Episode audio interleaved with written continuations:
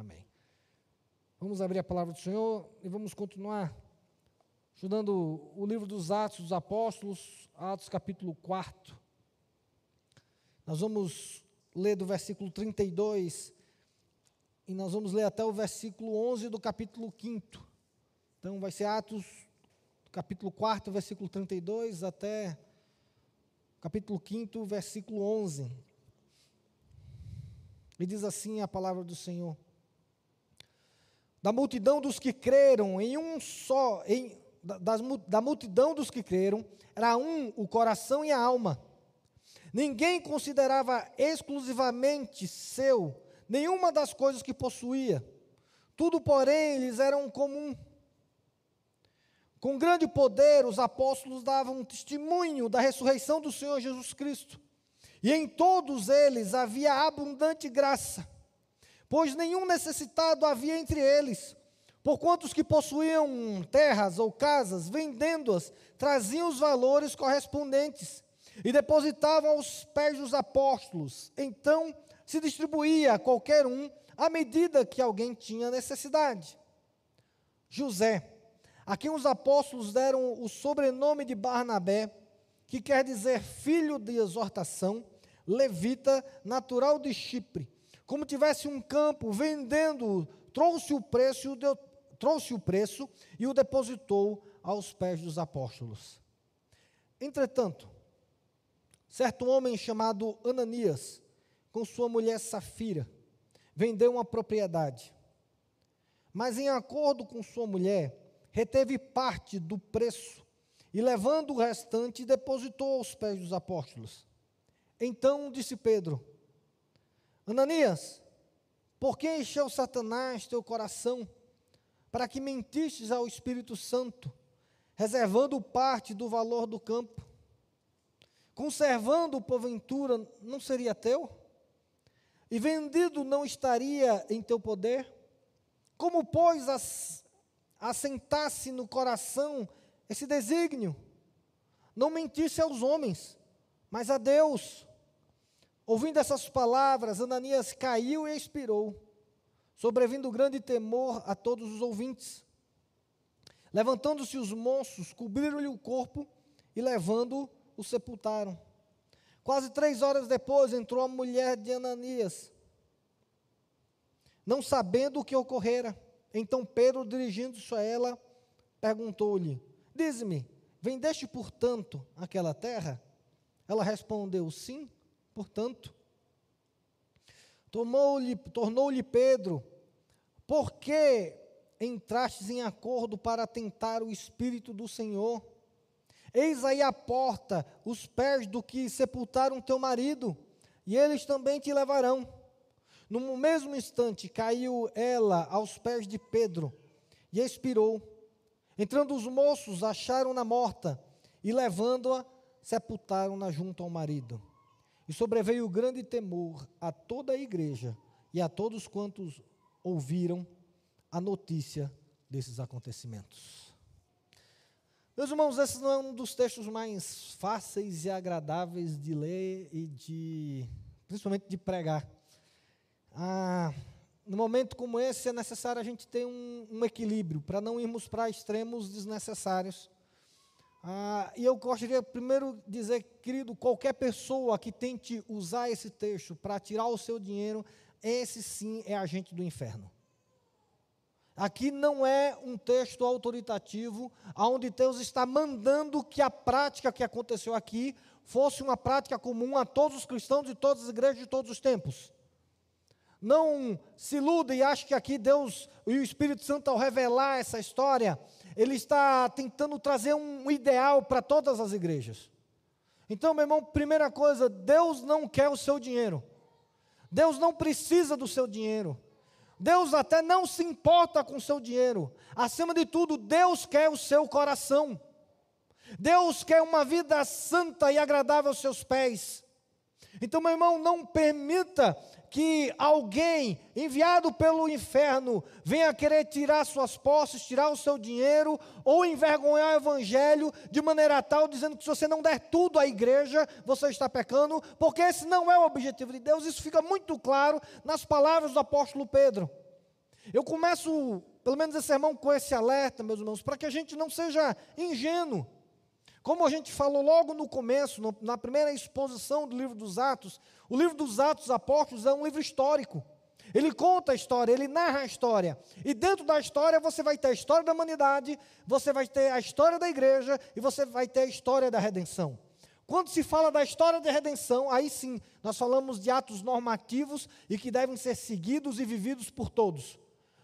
Textos históricos têm que ser avaliados dentro da sua perspectiva histórica e dentro do contexto pretendido pelo autor, sem imaginar que tudo que está na Bíblia é para ser repetido. Muitas das coisas que estão na Bíblia, elas estão para que a gente não cometa os mesmos erros, não cometa os mesmos equívocos, que a gente aprenda com os erros e entenda qual é a vontade de Deus para todas essas coisas, ok? Então, primeira coisa é isso, não não volte os seus olhos aqui na perspectiva do dinheiro. Ela é tão secundária que o valor é negligenciado pelo evangelista Lucas. Lucas não revela o valor que Ananias e Safira vendeu, o que escondeu, a parte que deu, a parte que não deu, porque essa não era a importância, não era isso o importante. Também não falou do quanto Barnabé vendeu, porque também isso não é relevante. O que o, o, evangelista vai fazer aqui, e aí eu quero que a gente entenda que ele começa ou termina o capítulo 4 fazendo uma descrição da igreja. E é interessante a gente entender que essa descrição do capítulo 4 é muito parecida com a descrição do capítulo 2, que já foi pregada pelo pastor Nilo alguns domingos atrás. Então você vai ver que a igreja vivia um momento abençoado, a igreja vivia um momento ah, de plenitude do Espírito Santo. Lembra disso? No, na semana passada a gente leu o texto, e esse texto, essa passagem, ela termina com a igreja orando, pedindo intrepidez para pregar o Evangelho, poder para continuar manifestando a graça de Deus e que Deus continuasse agindo com curas. A igreja ameaçada a não pregar o evangelho, pediu intrepidez para continuar pregando o evangelho. A igreja ela se identifica como serva do Senhor Jesus Cristo, como servos do Senhor. Então essa igreja, ela termina o texto dizendo assim, depois da oração, ela se encheu do Espírito Santo e continuava pregando a palavra com intrepidez. É nesse contexto que o evangelista Lucas diz: olha, e como resultado da intrepidez, do compromisso, da perspectiva de ser servo do Senhor e de serem cheios do Espírito Santo, o Espírito Santo agia no meio da igreja e isso trouxe algumas bênçãos para a igreja. E essas bênçãos a gente pode perceber aqui no texto, quando ele diz: e eles eram unânimes, e eles tinham um coração e uma alma. A gente vai ver que eles eram cheios do Espírito, eles possuíam unidade, eles tinham o mesmo propósito, o mesmo norte. Não havia divisões, não havia partidos ainda na igreja. A igreja cheia do Espírito Santo era conduzida pelo Espírito Santo na mesma visão, com o mesmo amor, com o mesmo propósito. A gente vai perceber que eles tinham um compromisso com o Evangelho, porque a Bíblia diz que eles continuavam pregando o Evangelho, os apóstolos pregavam o Evangelho com ousadia. E eles eram cheios de graça, a graça de Deus era abundante na vida deles, as pessoas percebiam isso, e eles tinham um amor. Então veja, a, a, a caminhada da igreja, ela tinha essas três características: unidade, compromisso e amor. E essas características, essas qualidades, elas só vão ser possíveis a nós se nós estivermos com o coração aberto à ação profunda e verdadeira do Espírito Santo de Deus. A religião não vai produzir unidade. A religião ela não vai produzir compromisso. A religião não vai produzir amor. Essas características, elas são frutos, consequências de um coração aberto para o Espírito Santo.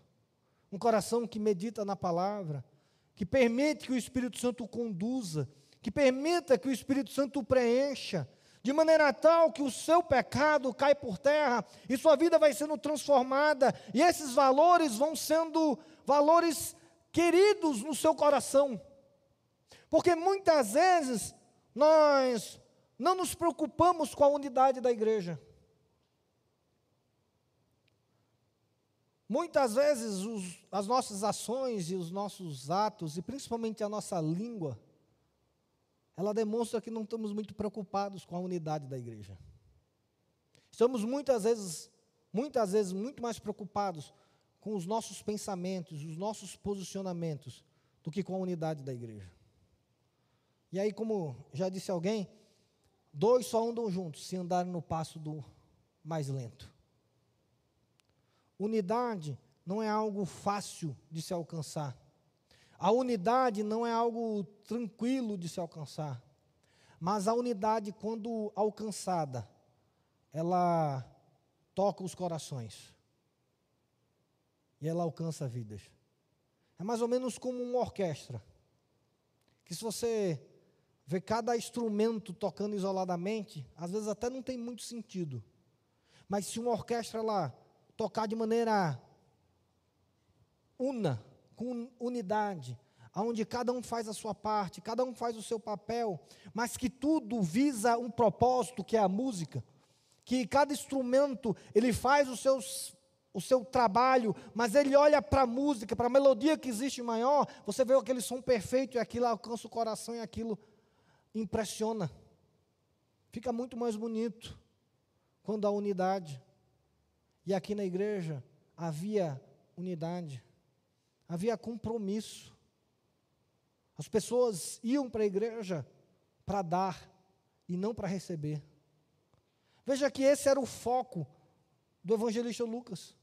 O foco não era na perspectiva de quem recebia, era de quem dava.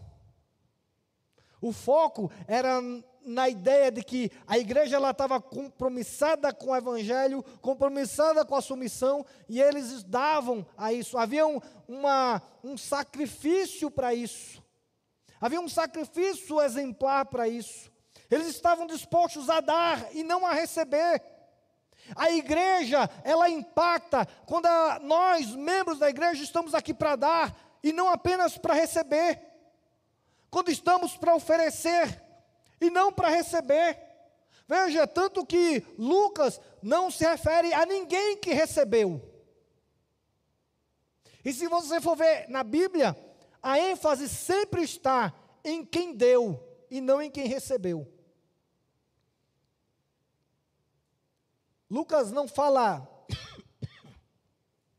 quantos receberam da oferta de Barnabé, ou quem recebeu. Mas Lucas destaca a oferta de Barnabé. O compromisso é resultado de uma igreja de cristãos comprometidos em servir ao Rei dos Reis, ao Senhor dos Senhores. Se não houver perspectiva, desejo de servir, nunca vai haver compromisso. Porque o compromisso é sempre sempre sacrificial. E isso não é fácil. E aí, por último, é o amor. E aí, o amor fica claro quando a Bíblia fala que não havia nenhum necessitado entre eles. O amor fica claro quando eles diziam que cada um não considerava propriamente seu as suas coisas. A ideia era coisa de irmão. Né? Ah, um irmão usa a camisa de um, usa a camisa do outro, pega lá no armário, e as coisas são de comum, mesmo que não era uma ideia socialista, que nada era de ninguém. E aqui a gente precisa tomar cuidado também para achar que o socialismo vem de Deus, a ideia aqui é de, de criar um socialismo na igreja, que nunca foi o propósito de Deus, porque a ideia é que cada um ainda tinha suas coisas. Mas cada um considerava como se aquelas coisas não fossem suas. E a gente vai precisar entender que um pouco da ética do Evangelho é isso. As coisas que Deus nos dá não são nossas. Os bens que adquirimos não são nossos são bênçãos de Deus que Ele graciosamente nos deu para administrar. De administrar segundo a Sua santa vontade, de administrar segundo o seu propósito, o seu cuidado sobre nós. E aí eles não entendiam que era nada deles, E aí a Bíblia fala que quando alguém via que havia necessitados, havia um momento em que as pessoas precisavam, haviam necessitados, porque porque se tornar cristão muitas vezes significava perder o emprego, ser expulso de casa, pessoas que chegavam com uma mão na frente, uma atrás, não é aqui uma ideia de preguiçosos que não queriam trabalhar, de pessoas que não queriam produzir, não era a ideia, era a ideia de pessoas que por amor a Jesus Cristo e por aceitar o evangelho perderam tudo. E aquelas pessoas não tinham mais como sustentar, porque ninguém dava emprego. Porque havia um preconceito e uma perseguição contra os cristãos. Pessoas eram expulsas de suas casas.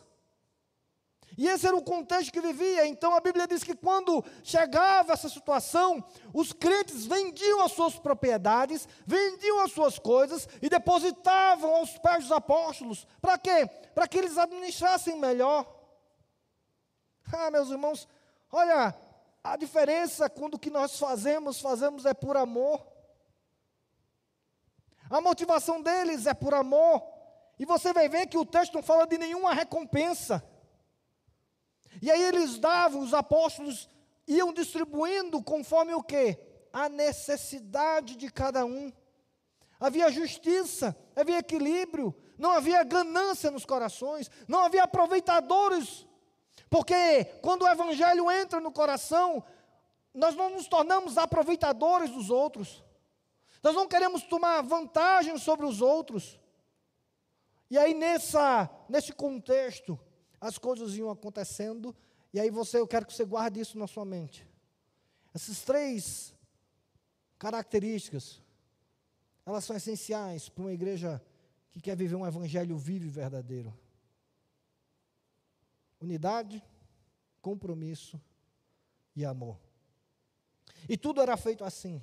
E aí havia um coração generoso. E aí Lucas cita Barnabé, provavelmente por causa da história de Ananias e Safira.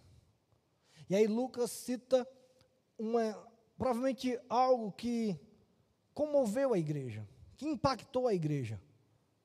Barnabé, um levita natural de Chipre, ele, tendo uma terra, provavelmente em Chipre, ele a vendeu. E provavelmente o volume e o valor eram significativos, porque foi marcante isso. E nesse contexto em que a igreja vivia nessa perspectiva, Barnabé pegou aquele dinheiro e depositou aos pés dos apóstolos, e aquilo foi bênção na vida da igreja. Aquilo foi algo que impactou a vida da igreja. A igreja olhou para aquilo e admirou. Meus irmãos, eu quero que você entenda a oferta e todos os nossos dízimos, todas as nossas ofertas, tudo aquilo que a gente traz à casa do Senhor é consequência do que vivemos diante de Deus. Barnabé não levou a oferta para, ele levou a oferta por quê? Dá para entender? Barnabé não levou a oferta para receber alguma coisa de Deus, mas Barnabé levou a oferta porque ele tinha unidade, ele tinha compromisso e ele tinha amor no seu coração. A oferta e o dízimo que agrada ao Senhor são aquelas que são consequências da vida com Deus. Eu não trago meu dízimo e oferta na igreja para alguma coisa. Para ganhar, para usufruir, para receber. Eu trago porque eu tenho uma vida íntima com Deus e entendo que isso faz parte da vida com Deus. entendo que isso faz parte do meu relacionamento com Deus. Mas quanto foi? Não interessa. Não é esse o ponto. O ponto é que a igreja, ela estava vivendo o evangelho, e veja, querido, Barnabé não entrou numa discussão teológica sobre se o dízimo era do lucro ou era do todo. Ele não ficou perguntando se o dízimo era algo do judeu ou se ele devia fazer isso ou não. Não havia inquietação no coração dele com o dinheiro, porque ele entendia, levado pelo Espírito Santo, que deveria fazer assim. Ele não perguntou para os apóstolos, Pedro, e o que é que você vai fazer com esse dinheiro? Como é que você vai administrar esse dinheiro? Ou ele não pegou Barnabé e disse assim: não, sabe uma coisa? Para ficar melhor, eu vou administrar esse dinheiro. Eu mesmo vou lá, vou ver quem são os necessitados e vou distribuir conforme o meu ideal, conforme o meu propósito, conforme os meus interesses. Não, meus irmãos, não havia esse tipo de questionamento. E eu não estou dizendo aqui que a gente tinha que ser irresponsável ou a gente tinha que ser inocente em relação ao uso do dinheiro da igreja, de maneira nenhuma. Mas o que eu quero dizer a vocês é que ele entendia que o propósito e o compromisso dele é levar ao Senhor esse dinheiro, para que ele pudesse fazer como Deus o quisesse ser feito. O dinheiro não era de Barnabé. E aí, deixa eu dizer a vocês, querido, o dízimo e a oferta não, são, não é minha, não é seu, é do Senhor, é da igreja do Senhor, é da casa do Senhor. Ah, mas como eles vão administrar? Deus vai cobrar a administração de quem tem que administrar. Ah, meus irmãos, mas a gente está tão longe desse ideal que a gente fica discutindo se é do lucro, se é 10%, se é 5%, se é 3%, se dízimo é ou não deve ser feito na igreja, se oferta deve não ser feita na igreja. A gente corrompe o nosso coração pelo dinheiro, e aí, querido, não há amor a Deus, porque se amor ao dinheiro, você não pode servir a dois senhores. A igreja tratou essa questão do dinheiro com muita naturalidade e muita tranquilidade, era algo natural. Havia prazer em dar, havia prazer em servir, é isso que eu quero que você entenda, meus irmãos. Quando nós trazemos as nossas ofertas à casa do Senhor, é porque no nosso coração há prazer em dar, há prazer em servir, há prazer em ser usado por Deus para que a graça dele seja abundante sobre todos. Na igreja e no reino, querido, que é cheio do Espírito Santo, não há lugar para mesquinharia, não há lugar para ganância. E óbvio, não estou sendo inocente aqui, que também o fazia, porque os apóstolos, eles se mostravam muito responsáveis com a distribuição do dízimo das ofertas. Deixa eu dizer a vocês, queridos, ninguém, ninguém pode ficar rico às custas do Evangelho. O Evangelho não foi feito para enriquecer ninguém. Não se iluda com isso. Não se iluda com a teologia da prosperidade que vem colocando essa ideia de que você ser próspero, se você ser rico, é sinal da bênção de Deus. E quem são os mais prósperos, os mais ricos, são os pregadores do Evangelho. Que estão ficando ricos através do Evangelho de Jesus Cristo. Não é esse o Evangelho. O Evangelho não foi feito para enriquecer ninguém. Aí aí só algumas coisas, queridos. A igreja também, a igreja não foi chamada para guardar dinheiro. Às vezes, quando a gente mostra as contas, você fala assim, poxa, mas não sobrou um real da igreja, não, não sobrou não, porque tudo que nós recebemos, nós investimos no reino de Deus. Nós somos chamados para investir no reino de Deus tudo aquilo que Deus nos deu. A igreja não tem que ficar dois, três, quatro meses da poupança para garanti-la financeiramente, porque a igreja não anda através de finanças. A finança que vem é um meio de sermos graciosos e mostrarmos a graça de Deus através do Evangelho de Jesus Cristo. Nós usamos o dinheiro que recebemos para a expansão do Evangelho, para o sustento dos pastores. Nós usamos o dinheiro que vem aqui para a glória do Senhor Jesus Cristo para que possamos cultuá-lo, para que possamos abrir novas igrejas, outras igrejas. Meus irmãos, nós precisamos ter entendimento que o amor a Deus significa compromisso com a obra de Deus. E precisamos estar dispostos a sermos ofertantes e dizimistas na obra do Senhor Jesus Cristo. Não havia essa discussão, não havia esse problema, mas na igreja a gente fica enchendo essa, a nossa vida dessas discussões. Quantas vezes já respondi essa pergunta se o dízimo é do bruto ou do líquido? E aí tem que dizer assim, não, senhor, mas aí é do bruto ou do líquido? E eu digo assim, pergunta a Deus o que Ele quer. Não, mas é 10% ou é 9%, ou é 12%, ou é 20%, ou é 30%? Ah, meus irmãos, ou as nossas vidas estão na mão do Senhor e tudo é do Senhor, ou nada adianta. Ou vai ser apenas legalismo, onde vamos trazer os nossos tesouros ao Senhor, isso não vai agradar a Deus? Veja, meus irmãos, Ananias e Safira, nesse mesmo texto, eles não eram mesquinhos. Eles trouxeram um valor aos pés do Senhor. Eles trouxeram uma parte do dinheiro. Eles não trouxeram um envelope vazio, enganando ninguém. Eles trouxeram uma parte do dinheiro para ser investido no reino. E isso não agradou a Deus. Porque Deus não quer o seu dinheiro, meus irmãos, Deus quer o seu coração na obra. Deus quer um coração comprometido. Deus quer que tenhamos unidade, Deus quer que tenhamos compromisso, Deus quer que tenhamos amor, e todos os nossos atos sejam consequência dessas bênçãos que o Espírito Santo produz no nosso coração. E aí, meus irmãos, a gente vê esse momento maravilhoso da igreja. E aí, Barnabé termina mostrando que isso levou uma oferta de Barnabé, uma atitude que impactou o coração das pessoas. Mas o versículo 5 continua dizendo assim: entretanto. Entretanto. Olha, Lucas acaba de fazer uma exposição maravilhosa do que era essa igreja. Não tem, querido, como cristão, um cristão verdadeiro ler esses versículos e o coração dele não se encher de alegria do momento que estavam vivendo, de alegrar e dizer assim: olha, como seria bom se vivêssemos assim também. E aí termina o capítulo 4 e o versículo 5 começa, entretanto. E aí, meus irmãos, essa, essa noite, a gente precisa entender que mesmo numa igreja boa, um evangelho bom, vivendo uma vida diante de Deus profunda, existem os entretantos. Porque o diabo continua a agir contra a igreja do Senhor Jesus Cristo. Veio Barnabé, vendeu tudo, entregou tudo, a igreja tinha unidade, a igreja tinha compromisso, a igreja tinha amor. Entretanto,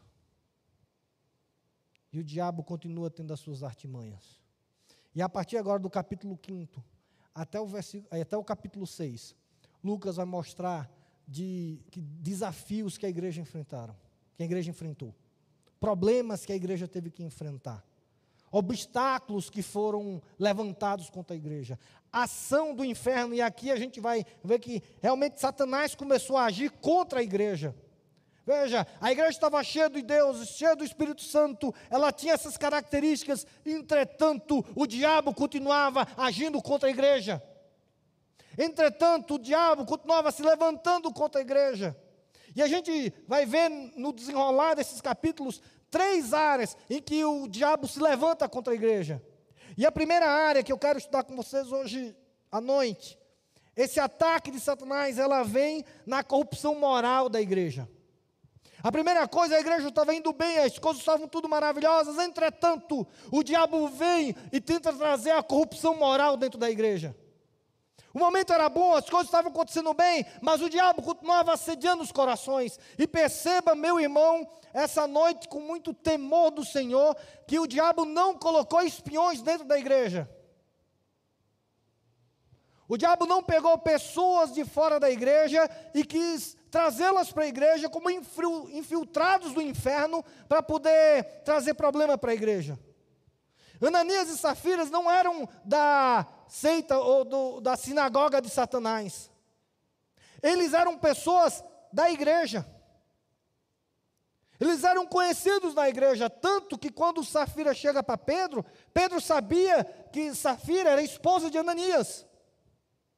Eles eram conhecidos, eles estavam frequentando a igreja, mas aí, queridos, em algum momento, mesmo vendo esse momento, o coração deles é, se tornou suscetível à ação de Satanás.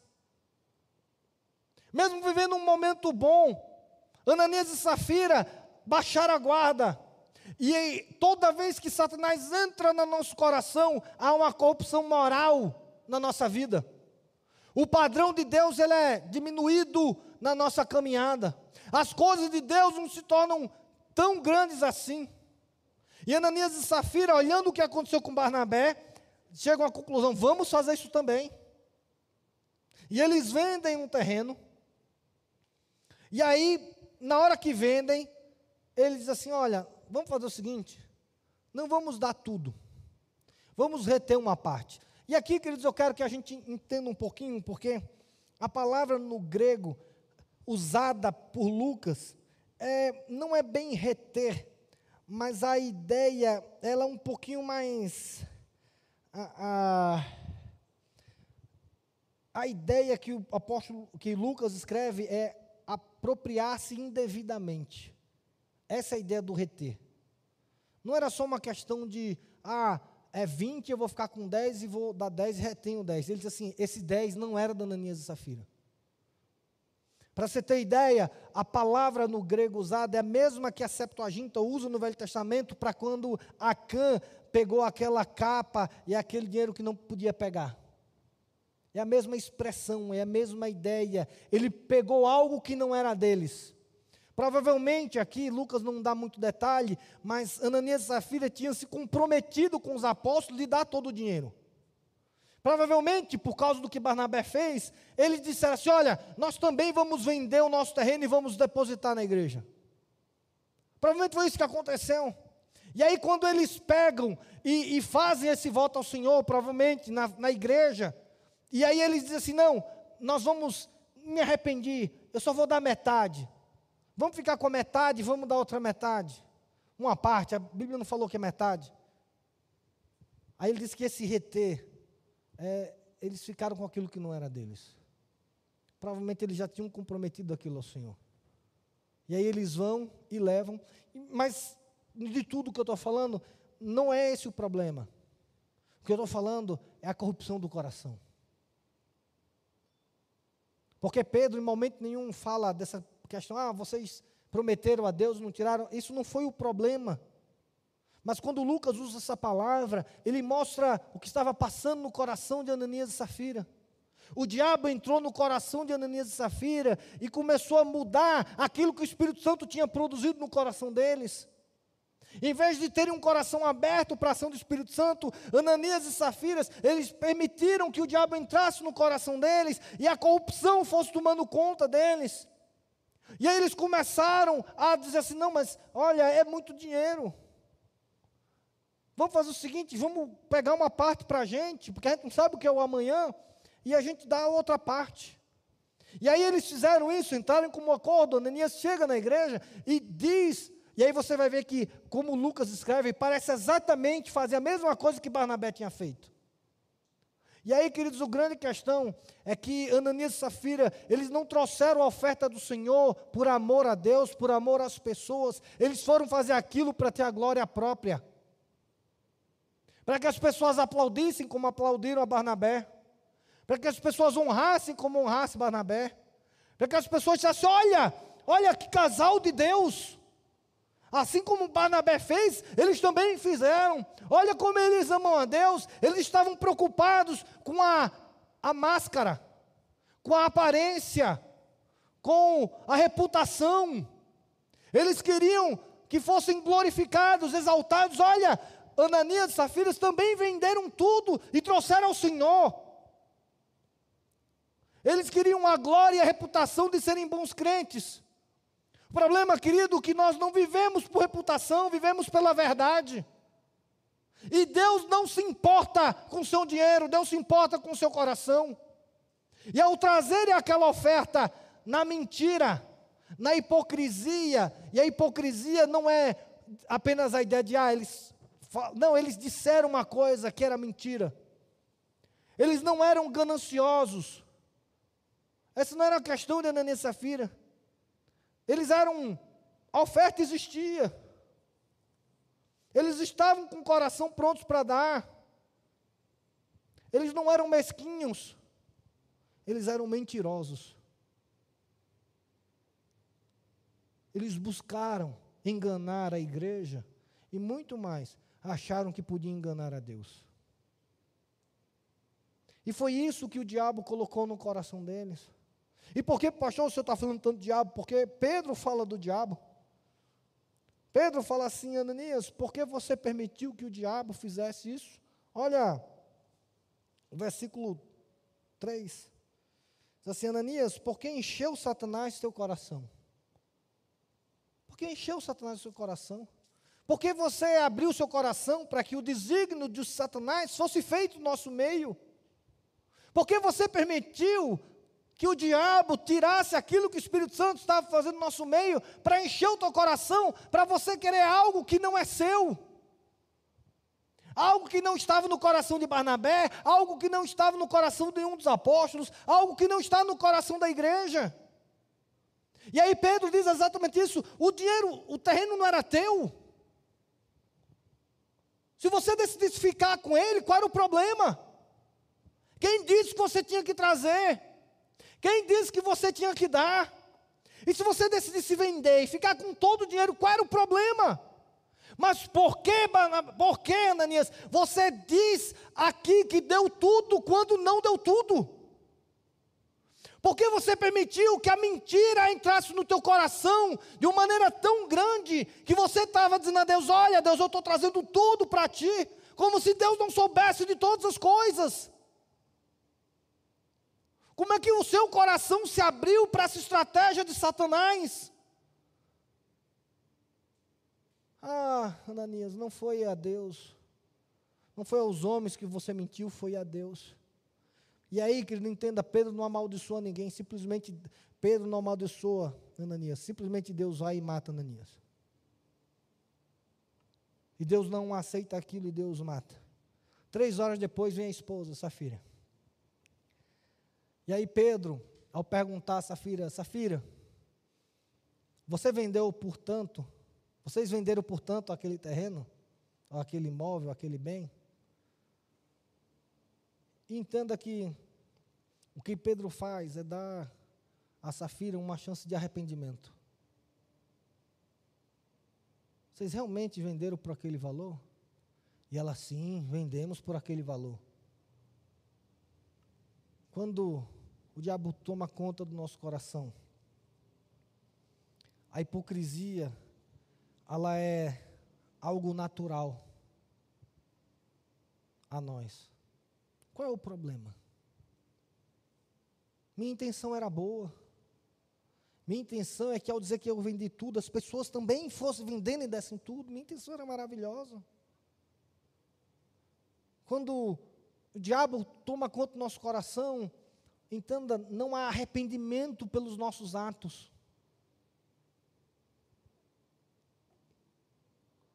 Safira podia ter se arrependido. Mas quando o diabo entra no nosso coração, o padrão de Deus que é elevado, ele se diminui até nós. Qual o problema dizer que foi tudo? Não estamos trazendo, não estamos dando, não vão usar? Qual o problema de eu ficar com pouco? Não tem problema em ficar um pouco. O problema é a sua mentira. O problema é você achar que você pode construir um relacionamento com Deus através da mentira. Lembra, Deus é 100% verdade e verdadeiro. Deus não tem sombra de dúvida, não tem mentira. Deus é totalmente verdade, totalmente verdadeiro em tudo aquilo que Ele faz. Meu irmão, quero convidar hoje à noite, não construa ou não faça essa loucura de tentar construir o seu relacionamento com Deus baseado numa mentira, baseado em falsas impressões, em falsas intenções em apenas na hipocrisia de dizer que está fazendo uma coisa e na verdade não está fazendo. Não, não crie e não trate a sua adoração a partir da mentira. Não pense que Deus quer ver mãos levantadas aqui, Deus quer ver corações puros e quebrantados diante dEle. Não, Senhor, mas eu vim. E meus irmãos, às vezes a gente vem para a igreja com um coração duro, com um coração amargurado, com um coração com raiva, com um coração cansado, com um coração com críticas, e a gente acha que isso agrada a Deus. Porque a gente veio fazer a formalidade.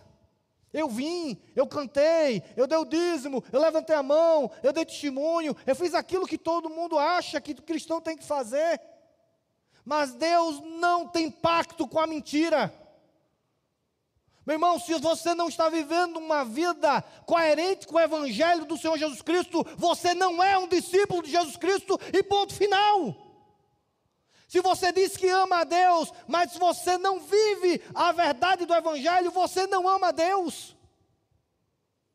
Se você acha que porque você tem uma aparência de cristão, você vai ser aceito no céu, você não vai ser aceito no céu.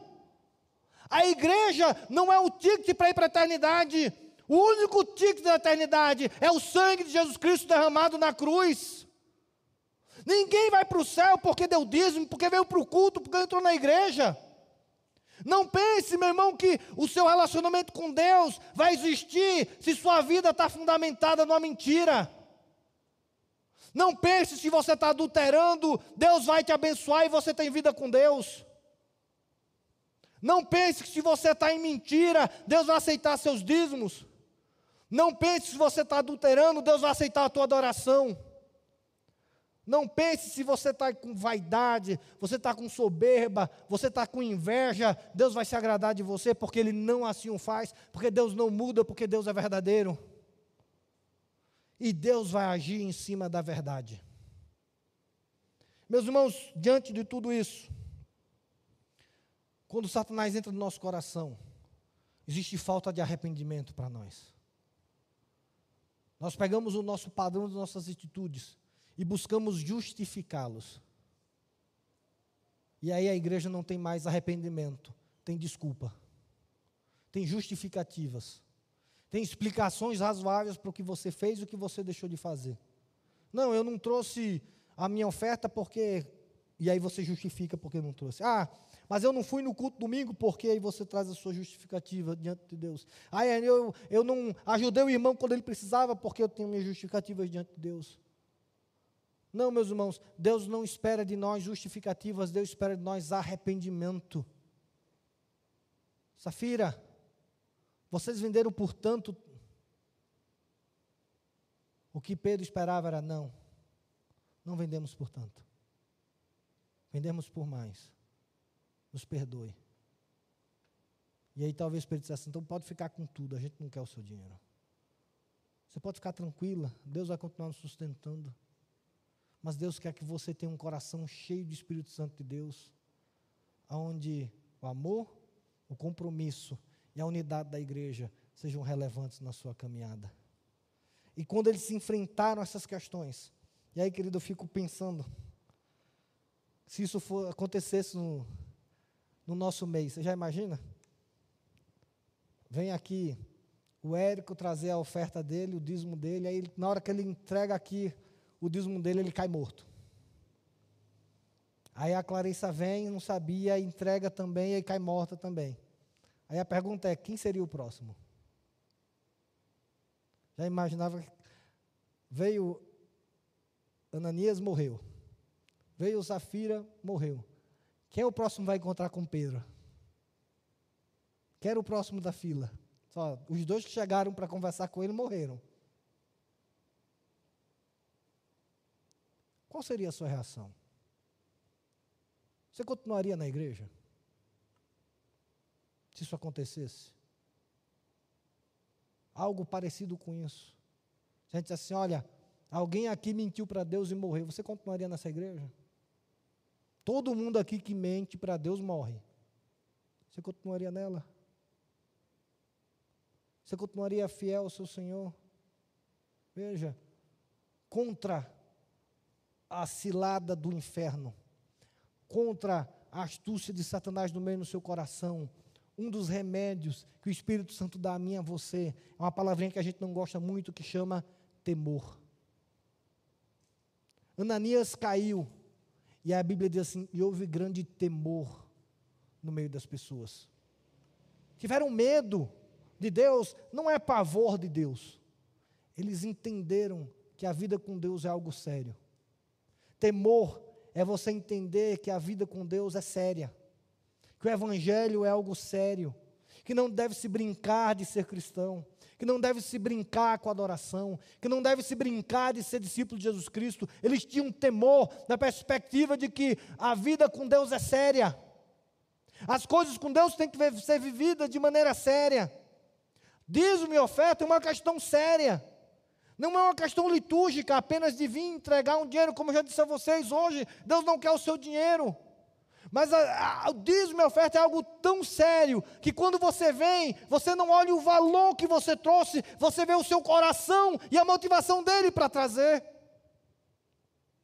O evangelho é algo tão sério que quando você vai fazer uma fofoca de alguém, você vai levar isso com seriedade.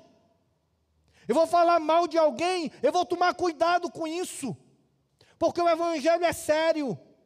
O Evangelho não é brincadeira, a adoração não é brincadeira, a santidade não é brincadeira. Meus irmãos, sempre que houver temor no seu coração, o diabo não vai ter espaço no seu coração. Lembra? Lá em Gênesis, Deus deu uma ordem para Adão e Eva. Vocês podem comer de todo o fruto do jardim, menos do fruto da árvore do bem, do conhecimento do bem e do mal. Não foi isso? E o que foi que Satanás disse para Eva e Adão? Ah, não é tão sério assim. Deus falou isso, mas não é sério. Na verdade, Deus tem medo que vocês comam. Dá para entender como é a estratégia, irmãos? O diabo diz assim: não é tão sério, não. Na verdade, se você comer, você não vai morrer. Você não vai morrer, não, não. Deus não vai fazer isso, não. Na verdade, se você comer, vocês vão se tornar iguais a Deus. O diabo agiu para tirar o temor do que Deus disse que iria acontecer com Adão e Eva. E enquanto havia temor do Senhor, Adão e Eva não tomaram, comeram daquele fruto.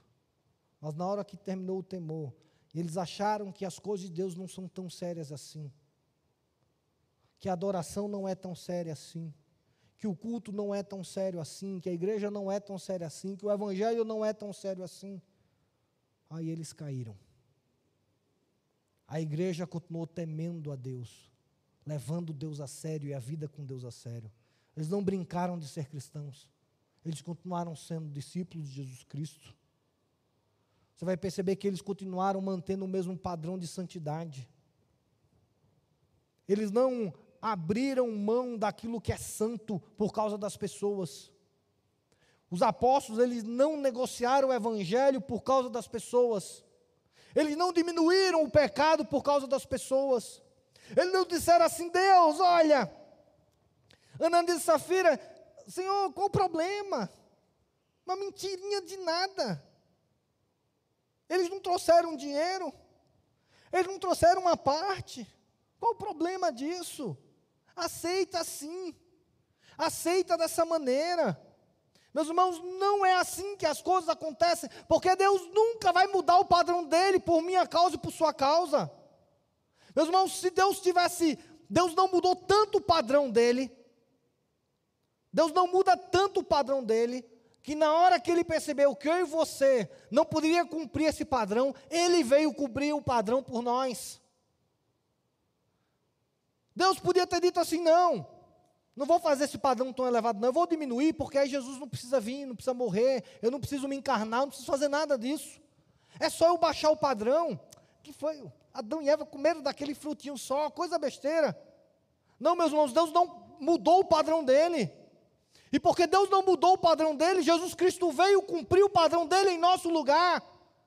Porque Deus não muda o padrão dele e nós, como igreja, não podemos mudar o padrão de Deus. O padrão de Deus é dele. E se nós mudarmos, nós vamos deixar de ser igreja. Meus irmãos, o evangelho ele não pode ser adaptado, ele não pode ser transformado. O evangelho ele não pode nada, porque é o evangelho de Deus. E Deus não vai mudar. Mas se nós começarmos a mudar o padrão de Deus por conveniências nossas, significa que o diabo alcançou o nosso coração. Uma das estratégias do diabo contra a igreja é a corrupção moral. É ele conseguir afastar o nosso coração do ideal de Deus na nossa vida. A ética cristã é muito simples. A ética cristã define as coisas como bênçãos de Deus que Ele nos deu para nos administrarmos. E Deus ensina que entre as pessoas e as coisas, nós temos que escolher as pessoas. As pessoas são maiores do que as coisas. E aí está claro nesse texto que era assim. A necessidade das pessoas era maior do que os meus bens. Por isso eu podia vendê-los. Entre coisas e pessoas, entre instituições e pessoas, Jesus morreu por pessoas. Jesus não morreu, por, não morreu por instituição, não morreu por coisas. Jesus não morreu para te dar um carro, uma casa. Jesus morreu por pessoas, para dar vida eterna às pessoas. O Evangelho ensina que se você tiver que escolher entre pessoas e coisas, escolha pessoas. Mas o Evangelho também ensina que entre Deus e as pessoas, Deus é maior do que as pessoas. Se você tiver que escolher entre Deus e as pessoas, o Evangelho te ensina a escolher Deus. Deus acima de todas as coisas. Esse é o grande mandamento. Amarás ao teu Deus acima de todas as coisas. E a igreja aqui colocou Deus acima de Ananias e Safira. A questão de Ananias e Safira foi uma questão de Deus. Deus assim o decidiu fazer. Deus assim decidiu. Veja, não foi um julgamento de Pedro, não foi um julgamento dos apóstolos, não foi um julgamento da igreja. Deus decidiu matar Ananias e Safira. E aí a igreja podia ficar com raiva de Deus, podia ficar questionando Deus, podia ficar brigando com Deus, mas eles continuaram temendo a Deus e servindo a Deus acima de todas as coisas. Quando o diabo tenta alcançar o nosso coração, lembre disso. As nossas armas, que são dadas pelo Espírito Santo, é o temor a Deus, é continuar levando o Evangelho a sério. É continuar levantando o bandeiro e o padrão da santidade de Deus. É continuar entendendo que Deus é mais importante do que qualquer outra coisa na nossa vida. Isso fez com que a igreja continuasse crescendo e louvando e adorando o nome do Senhor. Lembra disso, meus irmãos. Deus nos chamou para termos unidade, para termos compromisso e para termos amor. O diabo vai se levantar inúmeras vezes contra isso. E uma das maneiras que o diabo se levanta é tentando acabar com o padrão moral da igreja. É trazendo o pecado para dentro da igreja. E as armas que o Espírito Santo nos dá é temor, é santidade e é amor a Deus acima de todas as coisas. Que o Jesus nos abençoe e que coloque no seu coração a importância desses três aspectos que só alguém cheio de Espírito Santo pode ter. Só uma igreja em que os membros são cheios do Espírito Santo pode ter. Amor, compromisso e unidade. E que quando o diabo se levantar contra nós, enquanto o diabo tentar o meu coração e o seu coração, para tentar destruir o padrão moral, que possamos levar o Evangelho a sério. Possamos entender que com as coisas de Deus não se brinca. Possamos entender que o padrão de Deus não vai mudar. E continuemos usando o padrão de Deus como nosso padrão de vida. E que possamos entender que Deus tem que estar acima de todas as coisas na nossa vida. Deus agindo, possamos estar submissos à ação dEle a soberania dele, a não questionar o que ele faz e por que ele faz. Se você tiver que escolher entre uma pessoa e Deus, escolha Deus. Se você tiver que tomar alguma bandeira na igreja, tome a do Senhor Jesus Cristo, tome a do Evangelho de Deus. Não fique com raiva porque a igreja agiu assim, assado com uma pessoa ou com outra, porque Deus tem que ser maior do que isso. O Evangelho de Deus é sério. E se Deus agiu da maneira que ele agiu, nos submetamos a Ele com temor, com amor e com respeito que o Evangelho tem que ser. Que essas virtudes, de fato e de verdade, sejam. possam ser vividas por nós, possam ser buscadas por nós. Que lembre disso. Uma igreja cheia de Deus, a igreja como estava aqui na igreja primitiva.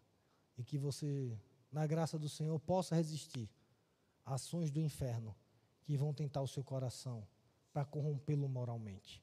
Que o Espírito Santo te ajude nessa caminhada, me ajude nessa caminhada, e que possamos ter esse coração que a igreja primitiva teve.